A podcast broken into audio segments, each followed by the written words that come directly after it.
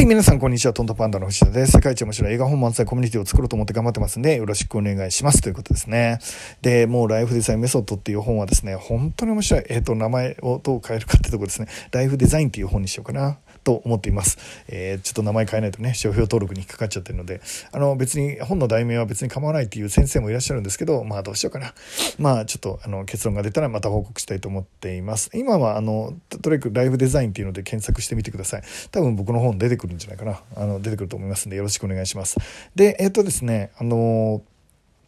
今日はですね、まあどんなお話をしたいかと言いますと、仕事は必ず仮説を立てろっていうお話をしたいと思います。仮説を立てるんですね。で仮説を立てて検証するっていう遊びが基本的に僕は仕事だと思ってます、えー、要は遊びなんですね。僕にとっての仕事っていうのは自分がこれでこうなるんじゃないかっていう仮説を立ててそれが実際にどうなんだろうって試してみるっていう感じですね。だからもう遊びです。なんだろうな。例えば砂浜で、えー、山を作っていたら、えーと、すぐ崩れちゃうと。もしかしたら水をかけたら、えーと固まっていってどんどん大きな高い山を作れるんじゃないかって。って思って、まあ、水をかけてみると結構できたみたいな。あるいは崩れ、えーと、高くはなったけど崩れた時、えー、やっぱり再起不能になったとか分かんないよ。分かんないですけどね。ででそれであ高い山ができたとか、えー、もうじゃあ木じゃダメだった水じゃダメだったら周りにこう木で固めてね、えーと、砂山を作っていったらどうなんだろうみたいなのを試してやってみる。みたいなのが、まあ、いわゆる仮説ですね。でそのが高くなるんじゃないかみたいな。でそれで本当に高くなるかを検証する。みたいなのって、まあ、砂浜での遊びで、子供ってもうみんなそればっかりやってるじゃないですか。ちょっと試してみる。ちょっと口に入れてみる。ちょっと投げてみる。みたいな。どうなるんだろう？みたいなの。えっ、ー、と、すごい楽しみにしてるのが子供だと思うんですけど、まあ、仕事ってそういうことですよね。大人の遊びなのかなって思います。で、えっ、ー、と、大人の遊びは、まあ、仮説を立てて検証していくっていうことなんですが、で、その時にですね、可能だったら、えっ、ー、と、お金、えーと、大人の場合はお金をちゃんと稼がなきゃいけないんですよね仕事でね。でもし、えーと、そんな稼ぐ必要がないんだったらもう好き勝手に好きなことやっていけばいいんですけど、まあ、それを仕事で呼べるかは別にしてねやればいいんですけど稼がないとダメな場合はそれ稼がなきゃいけないから、えーと検証はですねたくさんの人にたくさん喜んでもらえるかっていう検証になると思います。えっと、要はゴールがそこにする設定する必要があるんですね。たくさんの人にたくさん、えっと、喜んでもらえば、まあ、基本的にはたくさん収入になると。えっと、キャッシュポイントの作り方とか、それをお金にしていく方法は別にして、まあ、それは、あの、いろんなプロの人と相談して考えてみたらいいと思うんですけど、少なくともあなたがですね、もう何百万人っていう人を震えるほど幸せにしてるんだったら、お金になると思います。なると思いますよね。で、その仕方がよくわかんない人は、それの得意な人にちょっと、えっと、組んでもらってですね、えっと、その、人をたくさん幸せにする能力はないけど、えー、キャッシュポイントを生むのが得意な人っていうのも世の中にはいっぱいいるので、で、あなたがたくさんの人を幸せにするっていう技術があったら、えっと、もう一人の人がその幸せをね、ちゃんとお金で測れるような形に持ってくるっていうプロの人と組むといいのかなって思っています。まあ、どっちにしろですね、まあ、あの、お金に関係なくですね、基本的には、えー、仕事っていうのは要は遊びなんですね。えー、自分の立てた仮説をどこまで、えー、検証していくっていう遊びになるということです。で、例えばですね、今僕がやってる遊びはですね、え世界一面白い、えエンターテインメントを作ろうと思うわけですね。で、世界一面白いエンターテインメントを作ろうと思うんですけど、まあ、どういうものに自分が面白いと感じるかっていう分析から入りますよね。えつまり仮説を立てるっていうところが始まるんですけど、え僕の場合だと一番面白いと思うのはやっぱ感動した時ですね。まあ、一番自分が感動して面白くて震えてハマっちゃったのが、えっ、ー、とね、えー、いつかな、小学校5年生ぐらいかな、5年生ぐらいの時に、まあ、夏の甲子園大会を見てたんですよね。で、その時にあの PL 学園っていうのがですね、初優勝夏の大会するんですけど、えっ、ー、と、それを見てたんですね。で、準決勝も4対0から9回に4-4に追いついて、で、えっと、サヨナラ勝ちをするっていう奇跡の逆転劇をして、決勝も、まあ、ずっと2-0で負けてたんだけど、9回に3点取ってサヨナラ勝ちするみたいな、まあ、感じのも見せてもらったんですよね。それは本当感動しました。えっと、筋書きのないドラマの中で、本当にドラマチックな終わり方をしてね、えっと、ピエール学園は歓喜で、相手の多分準決勝は中京で、決勝がコーチだった気がするんだけど、違ったかな。まあ、相手チームはもちろん、あの、学生としてぶっ倒れちゃうっていうような感じだと思います。で、その、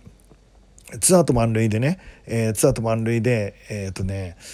もう万事休すっていうところで、えー、2点負けてて、ツーアウト満塁で、セカンドゴロだったかなセカンドゴロかなんかを PL 学園打っちゃって万事休すじゃないですか。でも満塁でツーアウトだからもう一塁ランナー打った瞬間から走り出してるので、まあ何が言いたかっていうと、セカンド取って特にミスなく、えっ、ー、と、セセカンドに投げるんですよゴロを取って、えー、セカンドに入ったショートにこうボールをトスかなんかしたするんですけど、えっと、それがですね結果的に一塁ランナー打った瞬間に走り出してるからセーフになって一塁投げても一塁に書き込んだランナーがセーフになってその内野ゴロの間に、えっと、二塁ランナーと三塁ランナーが一気にホームまで駆け抜けたってで同点みたいなシーンだったと思うんですけどね、えっと、いろいろ記憶は捏造してると思うんですけどいまだに僕それ覚えてるんですよね。つまり、えっと、僕の中では面白いものっていうのは奇跡が起きるものそして感動させてくれるもの、えー、っていうのがやっぱり面白いのかなと思っています、えー、じゃあ感動するってどういう時にするんだろうなっていうのを今度分析に入るんですね。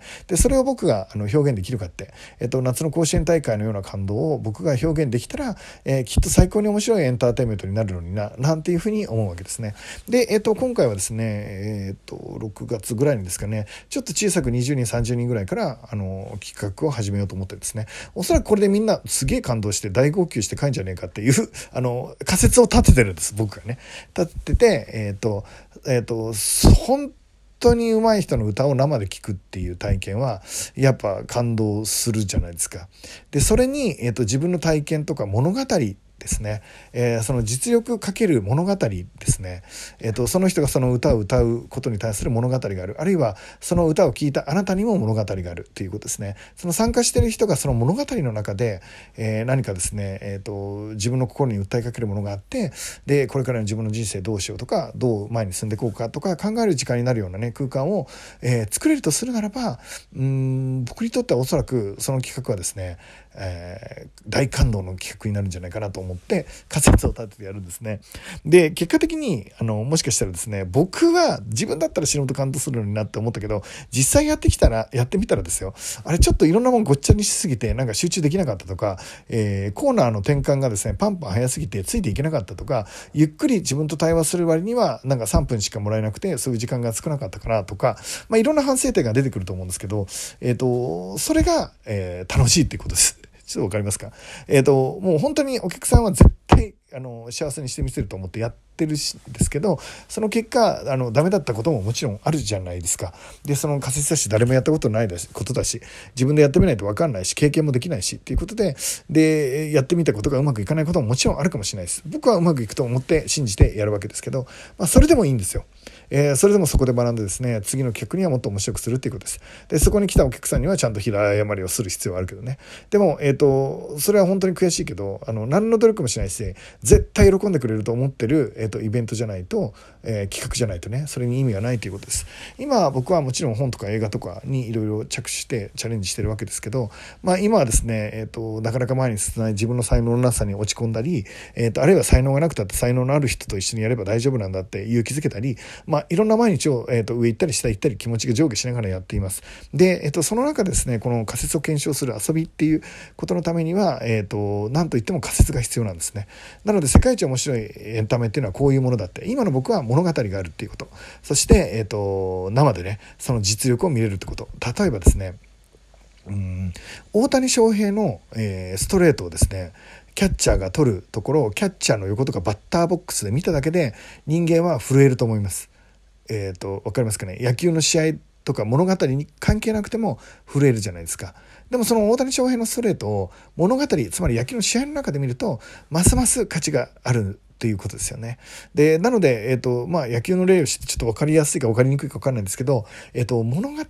ける、えー、その能力、えー、この掛け算が人を感動させるんじゃないかっていう仮説を僕は立てていてでかつ、えーと、自分の物語それから舞台の上の人の物語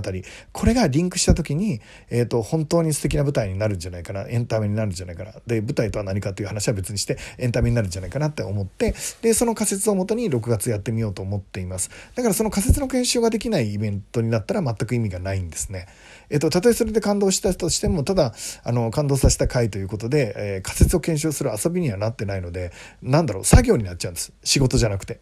さっきも言いましたね、僕にとっての仕事は仮説を検証する遊びなんです。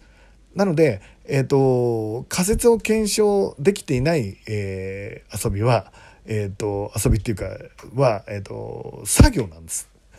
わかりますかね。まあ仕事なのか、人によって仕事の定義は違いますけど、僕にとっての定義は仮説を検証する遊びになってなきゃ嫌だっていうことなんですけど、まあ人によるかな。えっ、ー、と、僕はそういうふうに定義しています。えっ、ー、と、皆さんはどう思うでしょうかっていうことですね。なので、どんな仕事も仮説を、えー、立てて、えどうなるだろうと思ってドキドキしながら実験する。え例えばですね、例えば、あの、ピサの斜塔のね、えー、実験についてどっかの本で読んだ小学生がね鉄の玉と木の玉と同時に落としたら、えー、空気抵抗がなかったら同時に落ちるんだよって。で実際に落ちるのかなと思って木の玉と鉄の玉を、えーと、一気に落としたらみんな鉄の方が先に落ちると思ってるけど、えー、木の玉と同じ時間にあの地面に落ちるかどうかってやってみたいじゃないですか。でやったらちょっと違ったらどうなどうしてなんだろうみたいな。空気抵抗がここは強かったのかな。じゃあ空気抵抗のあんまり関係ない、えー、弓矢みたいな鉄と、えー、弓弓矢みたいな木でやったら空気抵抗あんまり関係ないから、えー、と同じに地面に届くのかなとかなんかいろいろ試してみたくなるじゃないですか。そういう遊びをね、みんなでできたらいいかなって思っています。えー、ということでですね、えー、まずは皆さんは今日の仕事、えー、仮説を立ててますかって、こうやったらもっと短くなるんじゃないかとか、こうやったら、えっ、と、もっとお客さんが喜ぶんじゃないかとか、こうやったら給料が上がるんじゃないかとか、いろんな仮説を立てて、わかんないですよ。そんなのただの遊びですから好きに立てればいいので、まずは仮説を立てることによって、え、ただの作業をですね、仕事に変えていきましょう。というお話を今日はさせていただきました。え、今日もね、絶対皆さんいい一日に絶対なると思うんで、えー、楽しんでみてください。いってらっしゃい